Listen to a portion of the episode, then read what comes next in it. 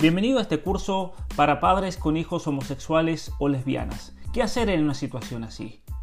No se dice prácticamente nada para los padres quienes potencialmente tienen la mayor influencia en la atracción al mismo sexo de un hijo o una hija.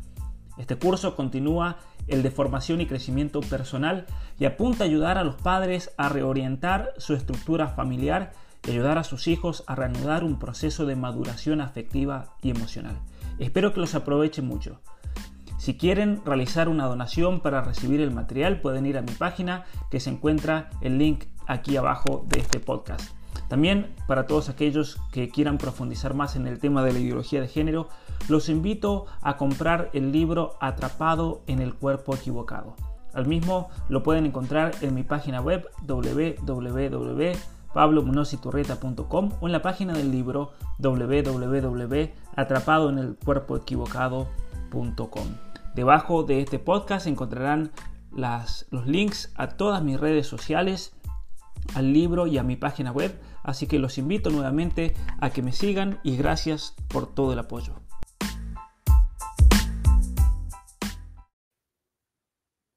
Muy buenas tardes a todos y bienvenidos a esta octava sesión del curso Hijos Homosexuales.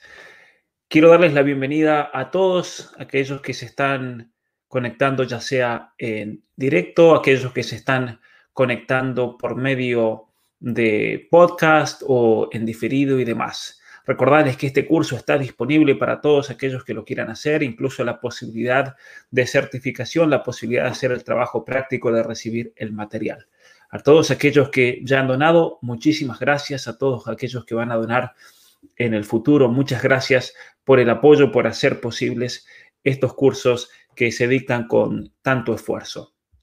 Invitarlos también a suscribirse a este canal de YouTube, de esa manera no se van a perder ninguno de los cursos que se ofrecen a lo largo del año. Tengo pensado hacer cursos sobre muchísimos otros temas, por eso la manera más fácil de estar siempre atento es anotarse, registrarse al curso, seguir poner la notificación, activar la campanita, de esa manera no se pierden ninguna sesión. También los invito a seguir en la página de Facebook, de Twitter y de Instagram. Muy bien, eh, para comenzar esta, esta sesión de hoy, como yo les decía, todo este, este método para acompañar a padres que se encuentran en la situación dolorosa tal vez de tener un hijo homosexual, una hija lesbiana, una de las cuestiones que, hemos planteado son los distintos pasos por los cuales hay que ir atravesando. Y por eso en esta sesión de hoy vamos a continuar con lo que es el octavo paso y luego vamos a ver en un momento el noveno paso de todo este método eh, que estamos proponiendo aquí. Paso número 8 en esta, en esta sesión. El padre del mismo sexo tiene que mostrar el afecto físico apropiado. ¿Qué significa? Personas que experimentan problemas emocionales, problemas relacionados a atracción hacia el mismo sexo, están necesitados literalmente de afecto. Y eso no lo puede negar absolutamente nadie. De hecho, una de las características muchas veces de la conducta homosexual es el buscar afecto es el buscar ese cariño, ese amor, ese contacto, que obviamente muchas veces se erotiza y se mezcla con el sexo. Pero de fondo esto no es un problema sexual. De fondo esto se trata de una necesidad enorme de recibir afecto, de recibir cariño que en algún momento tal vez de la vida no se recibió. Entonces es muy importante para los papás iniciar alguna eh, forma de afecto con sus hijos, abrazos, besos, cariño, decirles que los quieren. Y para muchos papás, esto les va a sonar raro porque tal vez nunca lo hicieron. Tal vez nunca experimentaron ese cariño de sus propios padres. Y es ahí cuando decíamos hace algunas sesiones, esto se vuelve un problema generacional, porque mis abuelos no se lo expresaron a mi papá, Luego mi padre no me lo expresó a mí y luego a mí me cuesta también expresárselo a mis hijos porque nunca viví el afecto, nunca viví el cariño en, mi contexto. Muchas mamás pueden decir mi esposo es muy frío, mi esposo no es cariñoso con los hijos y eso me doy cuenta que los ha afectado profundamente en su desarrollo psicoemocional. Entonces, es hora de hacer un cambio, es hora de hacer un cambio realmente y que esa necesidad del hijo sea tal vez el puntapié inicial que necesito para cambiar esas relaciones afectivas en, la familia. Porque los hombres con atracciones al mismo sexo son orientados al contacto con frecuencia, pero están privados de él. Y ese es el principal muchas veces lenguaje de amor de estos niños. Ansían tener un contacto físico con el papá y nunca lo tuvieron y por eso lo van a buscar en un vínculo con otro hombre. Todo niño todo niño, atentos con esto, necesita vincularse con el padre de su propio sexo, con compañeros del propio sexo, con hermanos, con parientes del propio sexo, porque de esa manera también van interiorizando esa masculinidad y lo que significa ser varón. Y cada oportunidad que un niño tiene va a ser como un ladrillo, por así decir, en el cual vamos construyendo como si fuese un juego del Jenga, vamos construyendo nuestra propia identidad personal. Ahora bien, muchas veces pasa que ese, esa torre que hemos armado como si fuera un juego de Jenga, muchas veces eh, que nos va proporcionando esos ladrillos, esos bloques con los cuales vamos armando, puede pasar que esa persona un día la pierda. Y cuando, como he ejemplificado en muchas conferencias, cuando sacamos ese bloque que es esencial, todo se derrumba. Se puede pasar por un divorcio, puede pasar por eh, la muerte de un ser querido, puede pasar por un abandono, por muchas razones. Y eso obviamente afecta profundamente ese vínculo que, que estaba ahí para ayudarme a crecer personalmente. Nunca, sin embargo, es demasiado tarde para sanar, nunca es demasiado tarde para madurar, para llegar a la plenitud verdadera de la propia identidad. Y lo vamos a plantear de esta manera entonces. Todos nosotros todos nosotros dejemos de lado nuestra conducta, nuestras emociones, nuestros sentimientos, nuestros afectos. Cada uno de nosotros necesita llegar a adquirir esa plenitud máxima de la propia identidad. Y eso se va a dar de distintas maneras en cada uno de nosotros. Y todos nosotros a lo largo de la vida nos vamos a ir encontrando con obstáculos para realizar esa especie de perfección, por así decir, natural. Y entonces es ahí cuando tenemos que estar atentos a ver cuáles son las cosas en mi vida que me están obstaculizando para poder llegar a ese crecimiento, a ser perfecto como mi Padre Celestial es perfecto. Esa frase fundacional de lo que es la moral de la civilización cristiana, la civilización occidental, el deseo de la perfección. Y entonces es ahí cuando eh, cada uno tiene que analizar en su interior cada uno tiene que ser honesto, tiene que ser sincero, tiene que tener mucha humildad también para darse cuenta que tal vez este es mi defecto que me domina. Tal vez yo ando con una necesidad de afecto enorme, tal vez hay emociones, tal vez hay mucho odio, tal vez tengo resentimiento, tal vez deseo vengarme, tal vez nunca perdoné. Tal vez he sufrido heridas de muy chico y esas heridas me están como tironeando para abajo y no me dejan crecer. Entonces ahí cuando es importante cada uno trabajar en, esas cuestiones para yo poder eh, llegar a esa plenitud de la verdadera identidad a la cual he sido llamada. Muy bien, cuando en una persona que ha desarrollado atracción hacia el mismo sexo, cuando ese proceso de sanación y de querer llegar a esa verdadera identidad ocurre, los deseos hacia el sexo opuesto se van a comenzar a dar de manera natural. Por eso, a ver, todos los que dicen que y atacan o, propagan supuestas terapias de la conversión son estafadores, son falsas.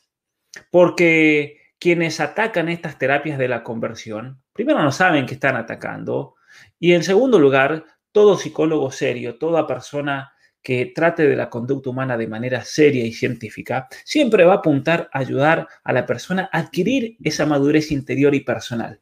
Después, de rebote, por así decirlo, concomitantemente se da que la persona desarrolle deseos heterosexuales. Pero no es lo que uno busca, Por eso todos aquellos que atacan y critican las terapias de conversión simplemente crean un monstruo inventado por ellos para después justificarse y atacar a uno adjudicándole la imagen de ese monstruo. Pero ese monstruo no existe. Las terapias de conversión, de hecho, no existen. No existen propiamente. Y entonces cuando los legisladores prohíben, por ejemplo, terapias de conversión en la Ciudad de México, es como prohibir matar camellos en la Avenida 9 de Julio en Buenos Aires. Es decir, estamos prohibiendo cosas que son innecesarias prohibirlas. Es como decir, prohibimos a todos los mexicanos, debido a la cuarentena, ir a la luna. Y bueno, no tiene sentido prohibir eso, porque no hay absolutamente un solo mexicano que hoy en día tenga la posibilidad de ir a la luna, porque nadie, nadie en el mundo está yendo a la luna. ¿sí? Entonces, todas estas leyes simplemente apuntan a meter el miedo, apuntan a tratar de, de, apaciguar los ánimos de personas que están muy heridas, que se han volcado al activismo debido a su herida y tienen un resentimiento y un odio muy grande, especialmente un odio a la familia. ¿Y saben por qué los activistas muchas veces odian a la familia? Porque nunca la tuvieron. Entonces, al ver una familia, al ver un padre que es hombre verdadero, al ver una madre que es una mujer verdadera, que se entrega por sus niños y se sacrifica, eso lo llena de rabia porque eso nunca lo tuvo. Y prefiere destruirlo antes que ver a un niño ser feliz con su padre y con su madre. Y ahí está la gravedad y la peligrosidad y la criminalidad de estos activistas LGBT. Porque están haciendo un daño gigantesco y especialmente le están haciendo un daño gigantesco a aquellos miembros de esa supuesta comunidad, que es una comunidad fantasma también, porque no existe membresía, no existe registro, no existe una cuota. Y entonces crean un colectivo fantasma para así poder meter presión política. Pero entonces, cuando uno, desde el punto de vista psicológico, psiquiátrico, ayuda a una persona, porque esa persona se da cuenta que hay una situación interior que debe mejorar. Y muchas veces puede ser que venga una persona que él sea un orgulloso homosexual, pero viene porque tiene adicciones, porque tiene depresión, porque tiene problemas emocionales muy serios y quiere cambiar, tiene un deseo de perfección. Eso pasa. Y resulta que la persona viene, o puede ser un transexual también, porque han habido casos así, que quieren ser la mejor persona que puedan ser. Y resulta que cuando comienzan a trabajar en su interior y en sus emociones y en el control emocional y en el orden, de repente hay actitudes, hay, eh, por así decir, hábitos aprendidos, vicios, que los comienzan a dejar de modo natural. Y es ahí cuando comienza a, realizarse un cambio rotundo en la vida de esa persona. Y es ahí entonces cuando hay que realmente, hay que realmente eh, ayudar a la persona a decir, a, a realizarse, a mejorar, a profundizar con su vida. Nunca es demasiado tarde para cambiar, nunca es demasiado tarde para sanar. Y esto va, va, para todos, porque todos tenemos que sanar algo en esta vida. ¿Y saben por qué? Porque todos en algún momento de esta vida sufrimos uno o varios golpes que nos dejan abandonados, que nos hacen desconfiar de nuestro alrededor, de la sociedad. Uno se siente traicionado. Entonces, es ahí cuando hay que realmente hacer un esfuerzo enorme por crecer. Y recordemos esto, que lo he dicho muchas veces. Un hombre debe vincularse con otros hombres antes de poder ser un hombre con una mujer. Y una mujer debe aprender a relacionarse con otras mujeres antes de poder ser una mujer con un hombre, antes de poder ser la madre de sus hijos. Y entonces, a ver, si ustedes eh, no lo han hecho antes, de tener afecto con sus hijos, de relacionarse con ellos, de hablar. De repente el papá quiere salir al campo con el hijo a pescar y el hijo se sorprende porque el papá nunca le prestó ni cinco de atención, como decimos. Y saben que cuando los hijos eh, se den cuenta de ese cambio, ustedes sean honestos con ellos. Y pídanle perdón y díganle, hijo, sabes que yo me di cuenta que nunca te di un abrazo, nunca te di un beso, nunca nada. Yo realmente me siento mal padre. Me di cuenta que no fui el mejor papá que podría haber sido y es por una cuestión personal mía también. Yo tal vez no he llegado a madurar esa identidad como hombre y eso te afecta o no te afecta a ti, me está afectando a mí personalmente. Y es por eso que te querría dar un abrazo, porque eres mi hijo y yo soy tu padre. Y, esto es el camino entonces del de, el proceso de sanación que debe, que debe realizarse. Y la práctica es lo que hace que algo sea perfecto. Practicarlo, practicarlo y practicarlo y practicarlo. Pero hay que tener en cuenta una, una cuestión, y aquí lo voy a poner en, en la pantalla, hay que tener cuidado también en algunas situaciones. ¿Y por qué hay que tener cuidado? ¿Por qué hay que tener cuidado? Porque eh, muchas veces hay situaciones en las cuales no se aconseja mostrar mucho afecto a los hijos, abrazarlos o besarlos. Y voy a explicar por qué. Y eso es cuando el hijo ha experimentado abuso físico o sexual.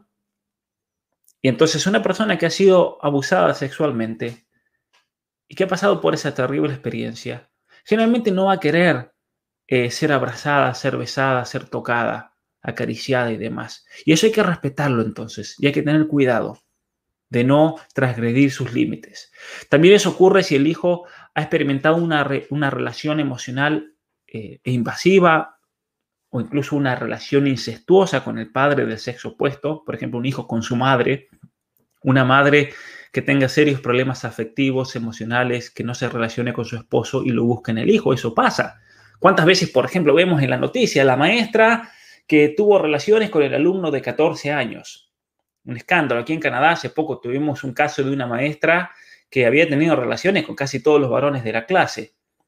Y, entonces uno dice, pero ¿qué, eh, qué tipo de, de, situación pasa por, por una mujer así? ¿no? Porque la pedofilia existe eh, y los abusos existen del hombre hacia el varón y del hombre hacia un niño, a una niña, pero también existen del lado de la mujer. Y los problemas emocionales muchas veces cuando se profundizan acarrean a la persona a cometer crímenes, a cometer delitos. Y entonces es ahí cuando uno tiene que tener cuidado con un niño, con un joven, con una chica que haya tenido una relación invasiva, emocional, incestuosa y demás, porque también esa persona va a estar reacia a recibir cualquier tipo de, afecto. Porque claro, eso le va a recordar, le va a traer a la memoria eso que le ha hecho tanto daño personalmente. Pero también puede pasar con hijos que tal vez no han pasado absolutamente nada de esto, pero simplemente, como decíamos en la sesión pasada, no tienen ese lenguaje del amor físico. Directamente no lo tienen y por lo tanto le rehuyen a ser acariciados los casos que yo les decía de bebés, por ejemplo, que no les gustan que los alcen, que los acaricien, que los toquen, que lloran. ¿Por qué? Porque no, es por una cuestión neurobiológica que sienten un rechazo, como un disgusto a ser tocados por otros. Y eso hay que respetarlo. Muy bueno y recomendable buscar ayuda profesional antes de iniciar cualquier tipo de contacto físico. Supongamos que ustedes están en todo este proceso para ayudar a la persona que tal vez desarrolló una atracción hacia el mismo sexo, pero descubren que, y tal vez no se han enterado, muchas veces ocurre así. Recién cuando están haciendo este proceso, muchos papás me dicen, mi hijo nunca fue abusado, mi hijo jamás esto, mi hija jamás aquello. Y resulta que comienzan a hacer este proceso y cuando comienzan a armar las causas, la mamá por un lado, el papá por otro, se reúnen, arman un plan, hablan con el hijo y resulta que el hijo muchas veces les cuenta, tarde o temprano, yo fui abusado. Fui abusado por el vecino, fui abusado por tal tío, fui abusado por un pastor, fui abusado por un, eh, como se dice, un ministro de los, jóvenes, eh, fui abusado por un sacerdote, fui abusado por un maestro, fui abusado por el abuelo, fui abusado por el padrastro, fui abusado por un maestro, por la maestra. Y entonces cuando esto salta, muchos padres se sorprenden porque ellos que habían dicho no, pero si tal y cual nunca fue abusado. Y sí lo fue. Entonces cuando llegan a este paso en el cual, como decíamos recién, hay que mostrar afecto, el físico, afecto físico, antes de llegar a este paso hay que alentar a la persona a que vaya a hacer eh, algún tipo de terapia, especialmente para superar el, trauma del abuso. Y si es que en esa persona hay un trauma, tal vez la persona lo superó, tal vez la persona lo ha dejado, lo mira ya con otros ojos. El olvidarse de algo es símbolo de represión y eso no es, eh, no significa que la persona lo ha superado. El, no prestar atención y tratar de, de callarlo, no, significa mirarlo con otros ojos y poder hablar libremente de ese tema sin que ese tema me afecte emocionalmente. Si hay situaciones en la vida y aquí hablo no solamente con respecto al abuso, pero puede ser con situaciones que han pasado en, la vida, y yo pienso de eso y me afecta emocionalmente, significa que todavía no lo he superado. Y una de las cuestiones que yo recomiendo arduamente, y especialmente si algún psicólogo está viendo estos videos, yo sé que hay muchos que lo están viendo, que profundicen en lo que se llama la terapia del perdón. Una terapia que es importantísima para ayudar a personas que han sido abusadas sexualmente, aparte de otras situaciones, pero el abuso sexual eh, se ha demostrado científicamente que tal vez la terapia más efectiva que existe para ayudar a una persona a superar el trauma del abuso, de la violación, es la terapia del perdón. Muy bien. Em, entonces, llevar a la persona a hacer algún tipo de terapia con respecto al abuso sexual, porque hay que ser muy sensibles a las necesidades de un hijo y especialmente esos límites que esa persona que ha sido abusada en el pasado nos pueda poner. Recuerden, entonces, con la atracción a ese mismo sexo, muchas veces el padre del sexo opuesto eh, debe echarse para atrás, debe dar un paso al costado y dejar que el papá tome las riendas en la relación con su hijo o que la madre tome las riendas en la relación con su hija. Y eso vamos a hablar un poquito más en unos minutos en el paso número 9. Yo sé que es muy difícil para muchos, pero vale la pena y lo tienen que hacer. Y la madre, en un caso así, cuando tiene que ser, hacer de intermediaria entre el padre y el hijo, eh, en un puente. Animen al hijo a que acuda al padre por afecto, por atención. Cuando el hijo venga a, contarles un problema, anímenlo a que lo hable con el papá. Y eso es un consejo que va para todos en la situación que sea. Muchas veces la madre, por tener un corazón maternal, muchas veces busca solucionarle los problemas al hijo, pero la decisión más sabia que muchas veces una mujer puede hacer ante un problema del hijo, que tal vez el hijo puede ser grande, el hijo puede tener ya su familia y demás, cuando el hijo venga a hablar con la madre, la madre lo que tiene que hacer es escucharlo, pero luego lo tiene que referir al padre. Si el hijo vino a hablar solamente con la mamá, tiene que animar al hijo a que lo converse con el papá. Y que sea el hijo lo que le el que le diga, no que sea la madre la que diga, bueno, le voy a decir a tu papá, o que el hijo venga y le diga, dile a papá tal cosa. No, tienen que ayudar a madurar a su hijo y que sea el hijo que se ponga los pantalones y hable con el papá. Y luego el papá hay que también instarlo a que escuche, acompañe y hable con ese hijo, porque lo necesita. Y los dos padres tienen que trabajar juntos entonces para poner ese amor en orden dentro de la familia, para, para sanar las relaciones familiares, lo cual va a llevar tiempo, pero hay que hacerlo y hay que, hay que, por así decir, dar pequeños pasos para fortalecer esa relación. Llevó muchos años desarrollar la atracción hacia el mismo sexo y va a llevar muchos años desarrollar las heridas que causaron tal vez esa, esa, esa atracción. Entonces, una consecuencia segura de esto que va a pasar sí o sí es esperar rechazo. Tienen que esperar rechazo. Van a ser rechazados por sus hijos. Y no se tienen que desanimar por eso. Tienen que seguir haciéndolo aunque sea difícil. Sí. Eh, puede ser que el hijo desee ansiosamente la intimidad y ustedes me van a decir, pero si mi hijo me rechaza todo el tiempo. Y lo rechaza porque es una forma de victimizarse. Es una forma de acusarte de que ahora ya no lo necesita, lo necesitaba cuando tenía tres años, cuando tenía cuatro años. Igual lo sigue necesitando, no se preocupen, así que tienen que insistir. Entonces, interiormente los, los hijos le dicen al papá, ¿por qué ahora? ¿Por qué ahora? Y no cuando te necesitaba.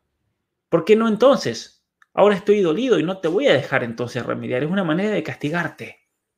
Entonces, padres y madres no acepten el rechazo de sus hijos. Sus hijos a ustedes los necesitan. Y aunque los rechacen una y otra vez, ustedes sin abandonar una y otra vez le van a ofrecer el amor. Porque como decíamos, el amor todo lo sana. El amor todo lo sana. Ustedes tienen que decirle eso, te quiero y no te voy a soltar, no te voy a abandonar. No te voy a abandonar para nada. Eh, en tercer lugar, dentro de este octavo paso, recordar que hay de fondo un desorden de la identidad. Uno de los problemas más grandes con la decisión de la APA, que se llama la Asociación Americana de, Filosofía, de, Psicología, cuando se politizó y cuando se Se prohibió. El problema más grande no es haber sacado la homosexualidad de la lista de desórdenes mentales. Eso no hay ningún problema que lo hayan sacado. El problema más grande es que lo politizaron y se prohibió cualquier tipo de discusión al respecto. Entonces ahora, públicamente, te desacreditan y te atacan con un falso argumento. Lo sacaron de la lista de desórdenes mentales. Pero eso no es el problema que lo hayan sacado de la lista. El problema es que, de fondo, si hay problemas y situaciones y heridas emocionales que están reconocidas dentro del manual, que son las que muchas veces llevan a la persona a desarrollar trastornos de la identidad de género, transexualidad, trastornos eh, alimenticios, la bulimia, la anorexia, eh, trastornos con respecto a la ideación del suicidio, la depresión y tantísimas cosas más, que tienen factores muchas veces comunes y cuando nos encontramos con un joven que ha desarrollado traición hacia el mismo sexo, muchas veces lo que tenemos en ese joven es un joven herido. Y es un joven que, tiene su identidad, eh, por así decir, dolida. Es una identidad que no la ha llegado todavía a desarrollar completamente. Y como no ha desarrollado todavía completamente esa identidad, la está buscando desesperado. Ojo, esto puede pasar también con una persona heterosexual que esté durmiendo con medio mundo, que salga con, todas las mujeres que se encuentre. Eso es un signo de inmadurez absoluta. Es un gran problema también. Es un gran problema. Aquí en inglés, en Estados Unidos, en Canadá, hay una frase, una expresión eh, que se usa mucho y yo la escuchaba en la universidad. Por ejemplo, hablaban, escuchaba a dos chicas hablando de un chico o uno le proponía, hey, ¿por qué, no, por qué no, no, no salís con tal persona? Y decían esto, no es material de matrimonio. Se dice marriage material. No es material de matrimonio. ¿Qué significa, eso? ¿Qué significa eso? Que la persona no ha desarrollado su identidad, no ha desarrollado un nivel de madurez mínimo para poder siquiera pensar casarse con esa persona. Entonces, eso es un problema que está muy, lamentablemente, está muy extendido. Está muy extendido. Y eso es debido a muchos factores, pero principalmente yo creo que es el factor relacional de los padres con sus hijos. El hecho de que muchas veces los padres trabajan tanto que no le dejan tiempo a sus hijos, especialmente en un momento clave de su desarrollo psicológico y emocional. Pasa mucho cuando al hijo lo cría la niñera. Pasa mucho cuando al hijo lo crían en la guardería. Y entonces ese niño se resiente y puede salir de muchas maneras. Ese niño puede que desarrolle una atracción hacia el mismo sexo, tal vez no. Pero sin embargo va a ser como ese fruto que no ha madurado. Ese fruto que no ha madurado. Y necesita de acompañamiento especial para poder crecer y alcanzar esa verdadera identidad personal. Entonces tenemos desórdenes de la identidad en muchos ámbitos, lamentablemente. Eh, y en la atracción hacia el mismo sexo la persona tiene un sentido incompleto de su propia identidad y por eso busca esas partes perdidas, lo que necesita en los brazos de otras personas. ¿Para qué? Para completar esas etapas homoemocionales en la relación con su padre, homosociales, porque tal vez se aisló, tal vez no fue aceptado en el kinder cuando tenía cuatro, cuando tenía cinco años, cuando iba a primer grado. Y entonces quiere cerrar esa etapa de desarrollo en los brazos de otra persona. El hijo necesita vincularse con el padre de su propio sexo, con la mamá o con el papá, si es un hijo o una hija. Necesita vincularse con compañeros del propio sexo, con hermanos, con parientes. Pero ustedes miran, pero si tienen la comunidad LGBT y ahí se vincula con un montón de hombres. Sí, pero son todos hombres que se vinculan para sanarse sus heridas emocionales. No para darle al otro y ayudarlo a crecer. Son relaciones que no son sanas. Y nunca, nunca entonces es demasiado tarde para sanar, para madurar, para llegar a la plenitud de la verdadera identidad personal. Muchas veces nos puede llevar años, 40, 50 años.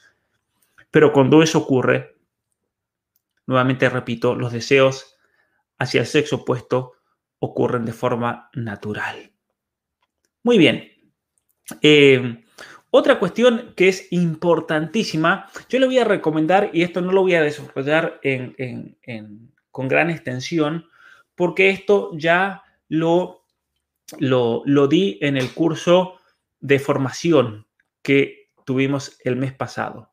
Y yo les voy a recomendar esto. En el eh, descripción, en la descripción de este video, apenas termine esta sesión, voy a poner el link para la sesión número 6, la sesión número 6 del curso de formación personal, en el cual hablo de este tema. Lo voy a mencionar muy rápidamente, pero ahí lo hablo en profundidad. Hay que desarrollar un vínculo saludable entre el padre y el hijo, entre la madre y la hija. ¿Y cómo vamos a hacer eso? Hay un modelo, de hecho, que ha desarrollado eh, la investigación psicológica para el desarrollo del vínculo masculino y un modelo para el vínculo femenino. Son prácticamente idénticos. Hay algunas variaciones de acuerdo a, cuestiones neurobiológicas que son propias del varón, esa agresividad que se manifiesta muchas veces en el varón en el juego rudo, en, le gusta pelear, le gusta, le gusta medir su fuerza con su papá y demás, y la mujer en general lo va, por cuestiones neurobiológicas, lo va a manifestar de otra manera. Entonces, eh, hay actividades específicas para el varón, hay actividades específicas para la mujer que es necesario realizar en cada etapa del desarrollo. Por eso, papás, si ustedes tienen hijos, les recomiendo, hijos chicos, hijos de la edad que sean, les recomiendo que vean eh, con atención este video y dentro de mi página web, ahí voy a poner el link, lo tienen por escrito, las distintas etapas del desarrollo. Y esas etapas, tanto para el varón como para la mujer, están eh, delimitadas están marcadas de la misma manera en cuanto a edad. Por eso es importante que presten atención y digan, bueno, si mi hijo tiene ocho meses de edad, estas son las cosas que yo debo hacer diariamente con mi hijo para ayudarle a su propio desarrollo neurobiológico, su desarrollo afectivo, su desarrollo emocional. Y si el hijo tiene tres años, tengo que hacer esto. Si el hijo tiene cuatro, tengo que hacer esto otro. Esos consejos concretos ya los di en ese video, en la sesión 6 del curso de formación. No lo voy a repetir, pero sí voy a repetir las etapas. Tenemos una primera etapa que va desde el momento del nacimiento hasta el año o año y medio. Eso varía de acuerdo a, la maduración de un niño. Luego tenemos una etapa de separación, de individuación, de diferenciación. Se marcan muchas veces visualmente cuando el niño sale corriendo, corre, corre, corre, quiere hacer su propia vida. Y es el año y medio hasta los tres años. Esta etapa es terrible. De hecho, de hecho, en la psicología y en la psiquiatría se dice que la etapa de, separación, individuación y diferenciación y la que sigue de socialización es la etapa más difícil del ser humano porque es ahí cuando quiere marcar su propio yo y es la época más violenta del ser humano. De hecho, eh, cuando un niño logra superar esta etapa, alrededor de los cuatro años, esa persona va a ser socialmente una persona aceptable, le va a ir bien generalmente en la vida y demás. Pero si un niño no logra superar esta etapa, generalmente es la persona que va a terminar en la cárcel, es la persona que se va a meter en problemas con la ley, es la persona que, va a tener muchos fracasos en la vida y, demás. Eh, de hecho, hay un estudio muy interesante que hizo un matrimonio que pasaron mucho, mucho tiempo estudiando a todos los prisioneros en la cárcel principal de la ciudad de Chicago. Este es un matrimonio de aquí de Canadá. Ellos enseñan en una universidad, en McMaster University. Ellos enseñan y son especialistas en psicología social. Una psicología que muchas veces está muy manipulada, muy ideologizada, pero hay que decir la verdad, este matrimonio, estos dos psicólogos son eh, excelentes, son de lo mejor posiblemente que haya al respecto. Y uno de los estudios que hicieron ellos fue con los presos del sistema carcelario de la ciudad de Chicago. Y ellos vieron una correlación en personas que entre los dos y los cuatro años habían sufrido situaciones traumáticas, psicológicamente se habían estancado en ese proceso de desarrollo y por lo tanto nunca habían logrado dominar esa agresividad innata, neurobiológica. Y entonces cuando sufrían un altercado, mataban a la otra persona, sacaban un arma, disparaban y demás.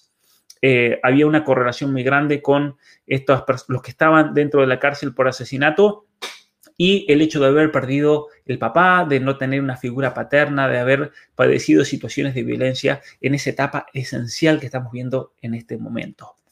Em, muy bien.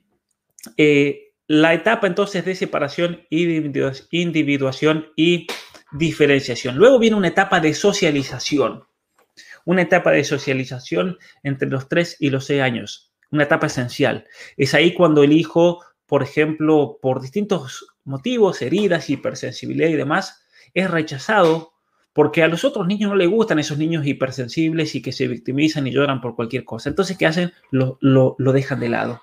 Y entonces el niño se siente dejado de lado, ya viene sufriendo en su casa, ya viene sufriendo con su papá, y de repente los otros varones lo rechazan y entonces nunca se sociabiliza. Y crece solo, crece abandonado, crece triste. Eso tiene un, gran impacto. Entonces, ¿cómo podemos ayudar a un hijo en esta etapa? ¿Cómo podemos ayudarlo a sociabilizarlo? Eso es importante que los padres presten muchísima atención. Por eso les recomiendo, vean esa sesión y pónganlo en práctica y ármense un plan de las cosas que tienen que hacer como papá y como mamá. Y que los papás y la mamá, y esto sería lo ideal en cualquier matrimonio, ustedes tienen que hablar sobre sus hijos. Tienen que sentarse a las noches, tener tiempo para ustedes solos. A los hijos hay que mandarlos a dormir temprano, porque de paso el dormir muchas horas es lo que de hecho ayuda al desarrollo del cerebro y el desarrollo físico, el desarrollo emocional, que los hijos duerman, no los acuesten tan tarde, que no vean televisión a la noche porque eso afecta el sueño. Y entonces tengan un tiempo los esposos para hablar del día, hablar de los hijos. Y háganse un plan. Háganse un plan en el cual se van a sentar y van a decir, bueno, una vez a la semana, el día martes o el día miércoles o el día jueves, lo vamos a poner en el celular para que salga la notificación y a las 10 de la noche ya van a estar los niños durmiendo y vamos a hablar acerca de cada uno de los niños y a ver cómo estamos haciendo. Y entonces que la mamá, no siendo controladora ni policía, tal vez le recuerde al papá y lo anime, mira, me gustaría, tal vez en esto no vi que lo hicieras tanto. Y lo mismo el papá con la mamá, y ayudarse mutuamente, ayudarse en equipo, siendo obviamente, siendo obviamente flexibles con situaciones que puedan pasar y demás. Pero es importante, es importante que, que eh, haya diálogo y comunicación entre los esposos, como habíamos visto en la sesión del diálogo. Luego viene la etapa eh, siguiente de la preadolescencia, una etapa eh, que puede ser muy hermosa, pero cada vez se va volviendo más difícil y llega al, al momento terrible de la, la, adolescencia. Perdón, me salté la etapa de la adolescencia que va eh, la voy a poner aquí mismo porque no pensé que la había puesto. La quinta etapa de la adolescencia que va de los 12 o 13 hasta los 21 años. Eh, a ponerla aquí.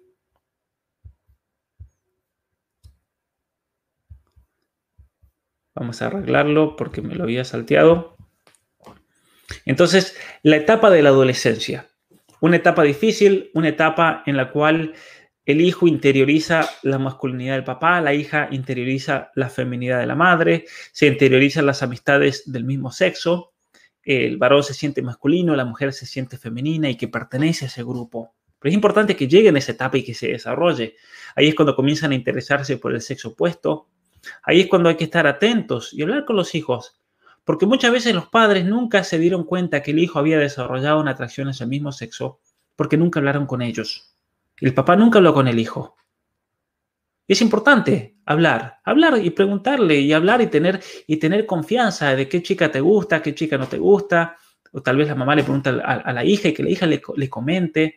Y la madre lo puede ir guiando. Tal vez este varón no es para, bueno para ti, por esta razón o por aquella. Y les van dando criterios. Es importantísimo hacer eso. Y muchas veces ha pasado que la mamá, por ejemplo, eh, después de mucho tiempo, lo contactan a uno y la madre me dice, yo la verdad que me daba cuenta que mi hijo, mi hija, cuando tenía 13 años, eh, algo había, pero me daba miedo. Claro, les da tanto miedo la respuesta que prefieren evitarla e ignorarla, porque creen que evitando el problema ya no existe. Es como la persona que se da cuenta que hay algo muy malo en su cuerpo, pero no va al médico porque tiene miedo de que el médico le diga lo que tiene. Tiene temor de que el médico le diga que tiene cáncer. Pero es ilógico actuar así. La persona que actúa así es porque no se quiere, como lo he mencionado en una regla, creo que era la regla 4 de 12 reglas para la vida. Hay que creerse a sí mismo. Y muchas veces uno se hace daño y hace daño a la familia simplemente porque quiere evitar ver el dragón que está ahí en la esquina. Muchas mamás me han dicho, yo tenía mucho miedo de reconocer que mi hijo tal vez estaba desarrollando la homosexualidad porque tenía miedo de que le decida, por ejemplo. Y ahora es tarde, porque hay mamás, por ejemplo, que lo han contactado, uno dice, mi hijo tiene SIDA. Y ahí es cuando se despierta y no le queda otra que enfrentarse a la realidad de que el hijo había desarrollado atracción hacia el mismo sexo. ¿sí? Entonces, es, eso, es, eso es, eh, es, es importante notarlo. Entonces, tenemos la etapa de la socialización, la etapa de la preadolescencia, la etapa de la adolescencia y finalmente la etapa de la adultez, desde los 21 años en adelante. No importa la etapa en la cual se encuentren sus hijos, nunca es tarde para trabajar en ellos. Nunca es tarde para acompañarlos, nunca es tarde para ayudarlos a desarrollarse. Y cuando vean esta etapa de, la adultez, en, en, este video que les voy a dejar el link, pregúntense si sus hijos, desde el punto de vista de ustedes, han llegado a eso. Y si no lo han llegado, si no lo han desarrollado, es porque hay algo que no se ha cerrado. Tal vez hay, hay, una etapa de madurez que no se ha llenado. Y tal vez ustedes puedan hacer algo al respecto. Tal vez de alguna manera lo puedan ayudar. Obviamente que sin meterse. Obviamente que sin realmente eh, actuar de una manera como, como habíamos mencionado en otra sesión, en la cual nos convertamos como en, el policía de nuestros hijos, porque eso va a hacer que, nuestros hijos nos rechacen, que nuestros hijos se retraigan a sí mismos, porque son adultos y quieren ser obviamente independientes. Ahora, con respecto a todo este proceso y todos los consejos prácticos que doy en ese video, utilicen lo que sea útil para ustedes, no se saturen, no se saturen, eh, no, se, no se obsesionen de tal manera que, que quieran hacer todo, vayan viendo con mucha flexibilidad también al respecto. Muy bien, vamos a ir ahora entonces de la octava etapa. Tenemos que ir rápido y disculpen ustedes porque es importante poder ver todo lo que podamos, así terminamos el curso la otra semana habiendo visto de modo completo este método y obviamente que después en el material que voy a enviar y demás van a tener mucha información para complementar. Octavo paso era, entonces el padre del mismo sexo tiene que mostrar afecto hacia su hijo, la madre tiene que mostrar afecto hacia su hija. El noveno paso Relacionado a esto, el padre del sexo opuesto tiene que dar dos pasos atrás o dos pasos al costado, como decimos en, español. Y esto es importante, es importantísimo realmente. La mamá tiene que entender que ahora le debe dar la oportunidad al hijo para que comparta más tiempo con el papá. Entonces tiene que dirigir al hijo con su padre, que hable con el padre, que se relacione con el padre. Crear las ocasiones, crear las ocasiones para que esté el papá con el hijo. Crear las ocasiones para que el papá tiene que ir a un lado, se lleve al hijo.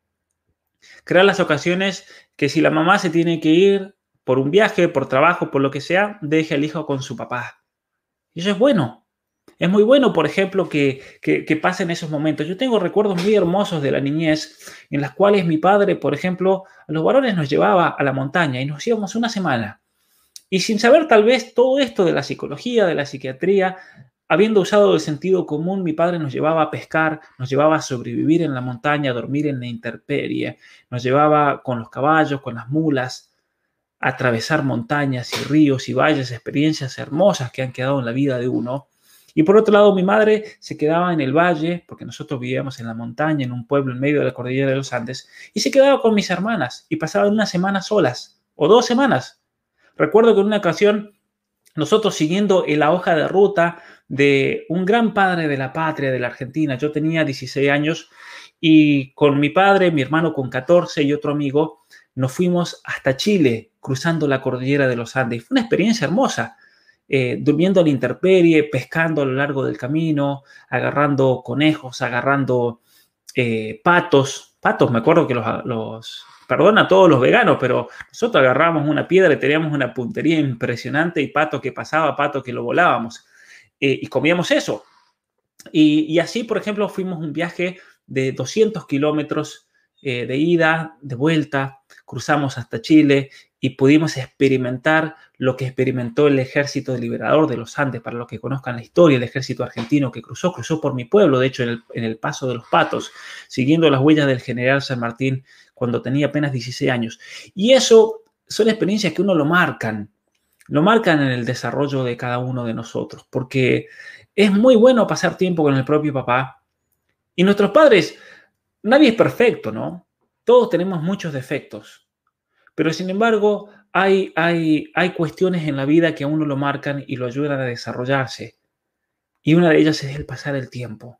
Porque muchas veces lo único que necesita un niño para sentirse amado es pasar tiempo con su papá y que una madre pase tiempo con su mamá. Entonces, creen esas oportunidades para que así se produzca como una especie de alianza de amor, un vínculo entre el papá y su hijo, entre la madre y su hija. Y entonces, el, el hijo, que tal vez está muy alejado del papá, puede ponerse triste ante una situación así, porque capaz que el hijo está pegado a la mamá. Se ha producido como un vínculo, entonces se siente herido porque ahora la mamá es como que lo está rechazando. Y ya experimentó el, el, abandono del papá y ahora está experimentando el abandono de la mamá. Y es ahí cuando la mamá tiene que hablar con el hijo y decirle, no, yo te quiero mucho. Y es importante que estés con tu padre. Hazlo por mí, porque yo te quiero. ¿Sí? Deja que él entre en tu corazón. Deja que, que así como tú tienes una buena relación de amistad conmigo, yo quiero que la tengas con él, porque él es también tu padre. Y pídanselo que lo haga por ustedes. Y si ese hijo las ama, a la mamá, lo va a hacer por la mamá entonces. Hazlo por mí. Esa palabra tiene mucho poder.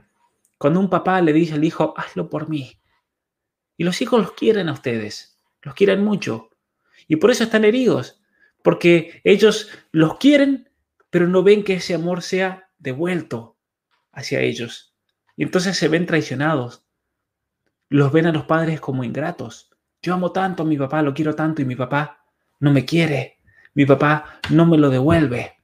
Entonces, recordemos esto que a mí me gusta decir siempre. La relación entre un padre y un hijo, entre una madre y una hija, es la relación principal del mundo. Si esa relación es sana y fuerte, el mundo va a ser un lugar, un lugar mejor. Pero si esa relación está rota, está herida, este mundo va a ser un caos. Y si este mundo que experimentamos hoy en día en cierta manera se ha vuelto muy caótico, en gran manera es porque la familia, que es el fundamento de nuestra sociedad, está herida, está quebrada, está rota. Y tenemos que rescatarlo. Y eso no lo vamos a rescatar eh, en, una manera dando grandes sermones o aleccionando o, o dando cursos. Uno hace lo que puede, obviamente. Eso lo vamos a hacer siendo un buen papá y una buena mamá. Es la única manera de lograrlo. Es la única manera principal de salvar a la familia. Y obviamente que uno después tiene que salir al cruce de aquellos que atacan ideológicamente a la familia, tratan de imponer una teoría que es falsa, sin fundamento, ideológica. Y ahí es cuando viene la tarea de uno de decir por qué lo que ellos proponen es peligroso para nuestra sociedad. Pero la función principal de cada uno de nosotros es amar. Porque todos tenemos una familia, absolutamente todos. Todos tenemos hermanos, o hermanas, o hijos, o hijas, o esposas, o esposos, pero todos tenemos una madre, todos tenemos un padre, y tenemos que amar.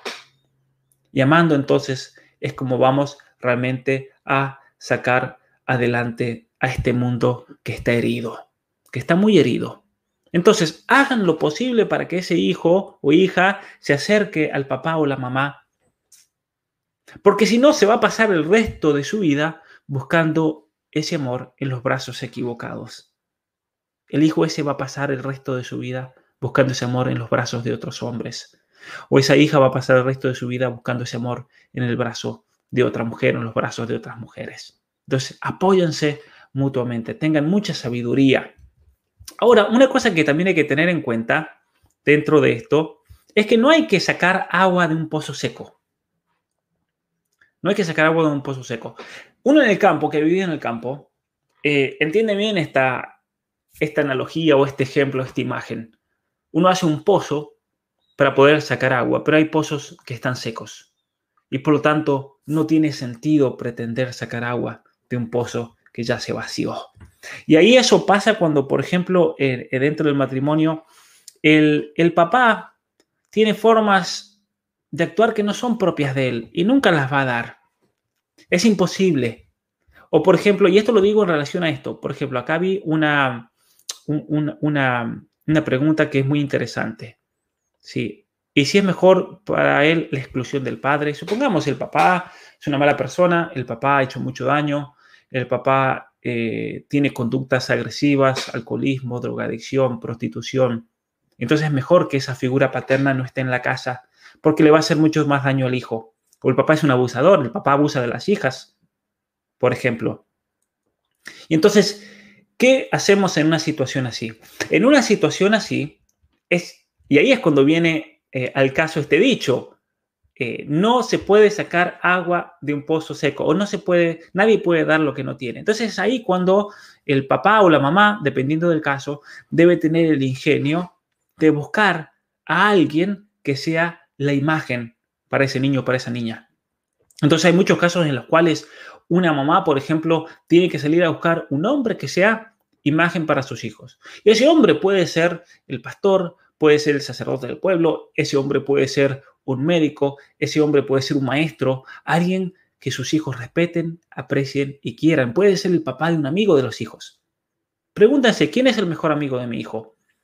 Y vean si ese hombre, el papá de ese niño, puede ser una imagen para su hijo. Y entonces van a ir a ese hombre y le van a decir, doctor tal, o maestro tal, o pastor, o padre, necesito su ayuda.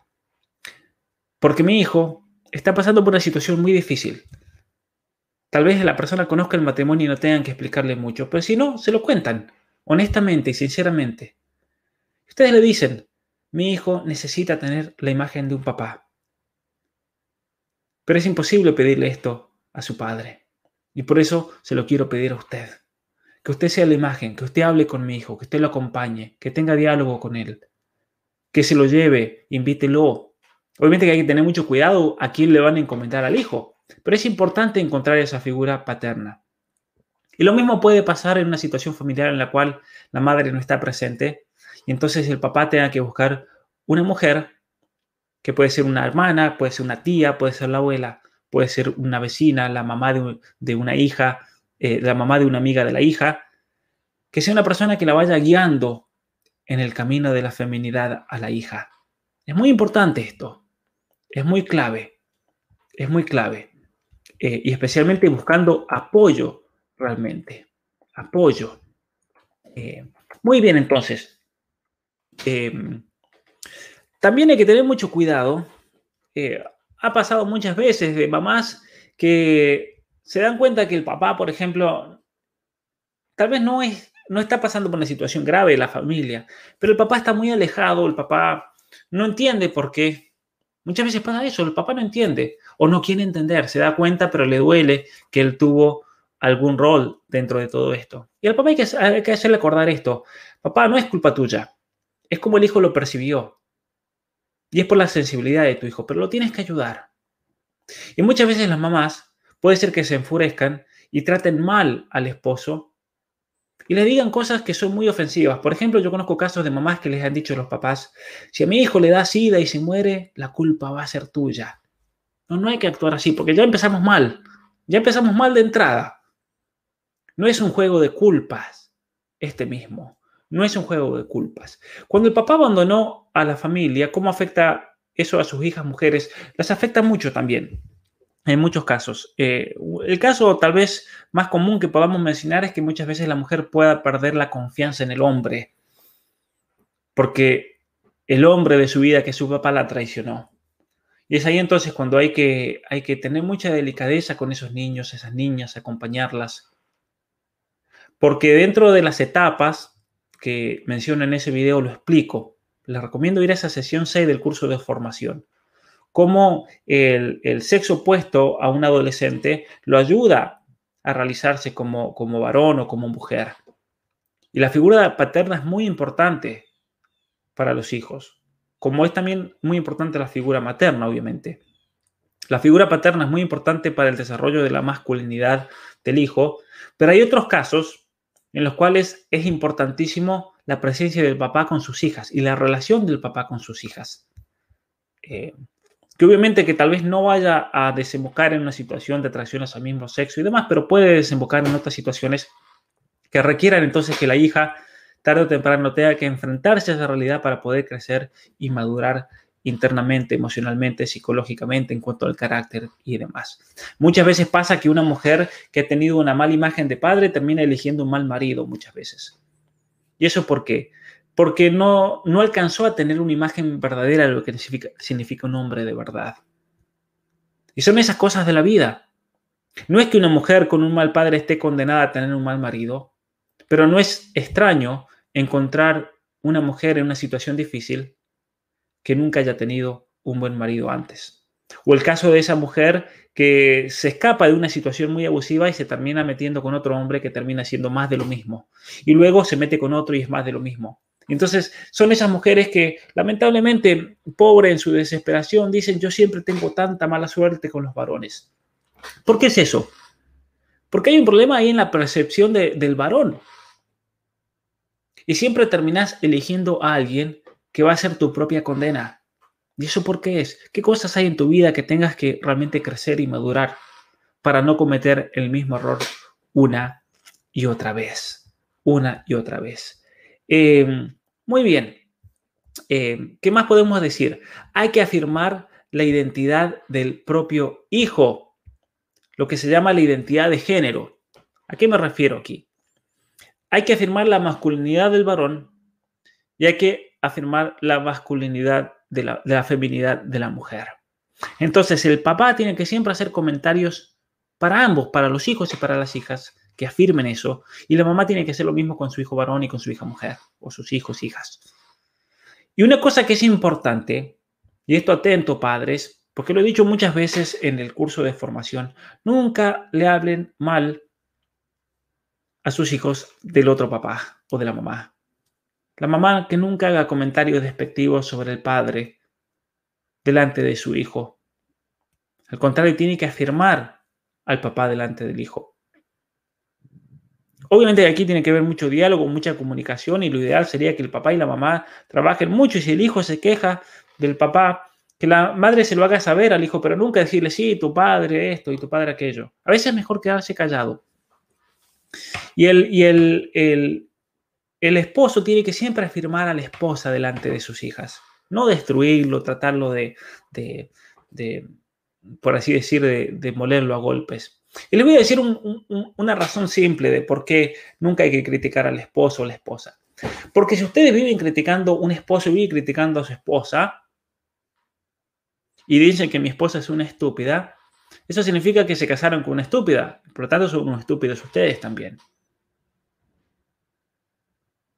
Cuando en definitiva lo que uno tiene que hacer es, en cuanto uno comienza a conocer más a la otra persona y sus defectos y las cosas que uno no le gustan, uno tiene que ayudar a esa persona y darle las posibilidades para que sea la mejor persona que pueda ser.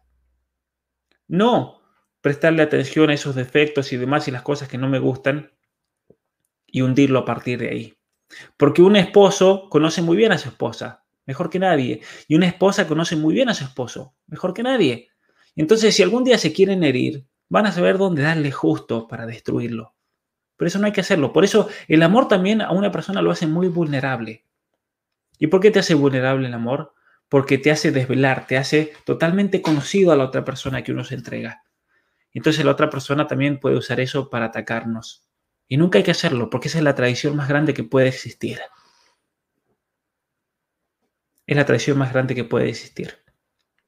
Muy bien, y con esto vamos a darle final entonces a estos dos pasos que yo creo que son claves realmente en el desarrollo de, un hijo y especialmente en lo relacionado a la atracción hacia el mismo sexo.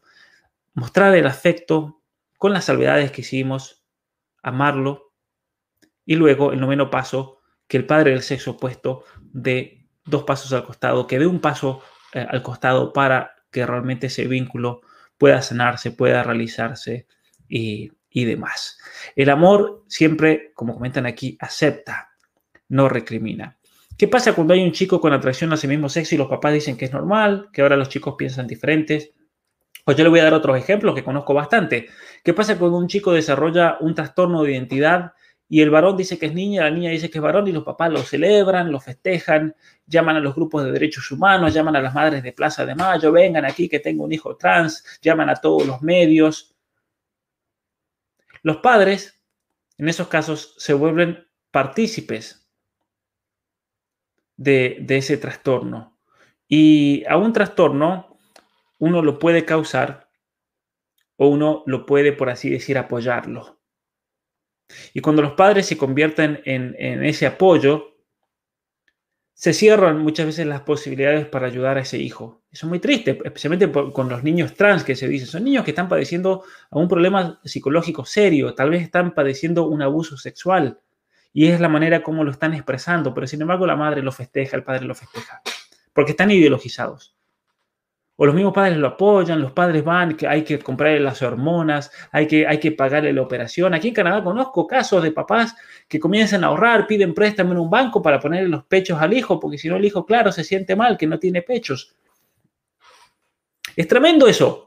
Porque estamos viviendo una situación, en una sociedad hoy en día, y eso se ve mucho en Estados Unidos, se ve mucho en Canadá, en la cual los padres están ahí para tratar de, darles cualquier gusto al hijo y, tenerlo como un castillo de cristal, que no lo vayan a mirar mal porque se hiere, que no vayan a decirle algo porque si no mi hijo pobrecito, sus sentimientos se van a resquebrar y demás. Y han creado toda una generación de los copos de nieve, como decimos en inglés.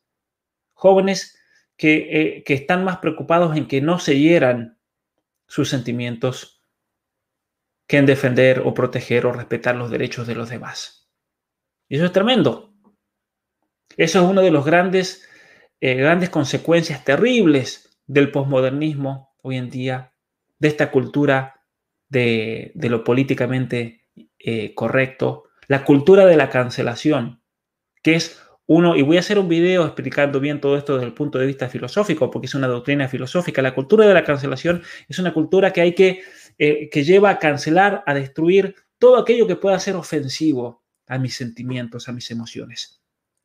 Y entonces aquí en Canadá, eh, cuando he dado conferencias a, a sociedades médicas, a dentistas, por ejemplo, ellos me dicen que claro, cuando un niño va al dentista, Obviamente que va a haber un momento que cuando le da el pinchazo le va a dar dolor. Y los padres enfurecidos que vienen después, que cómo le dio un pinchazo a mi hijo y le dio dolor.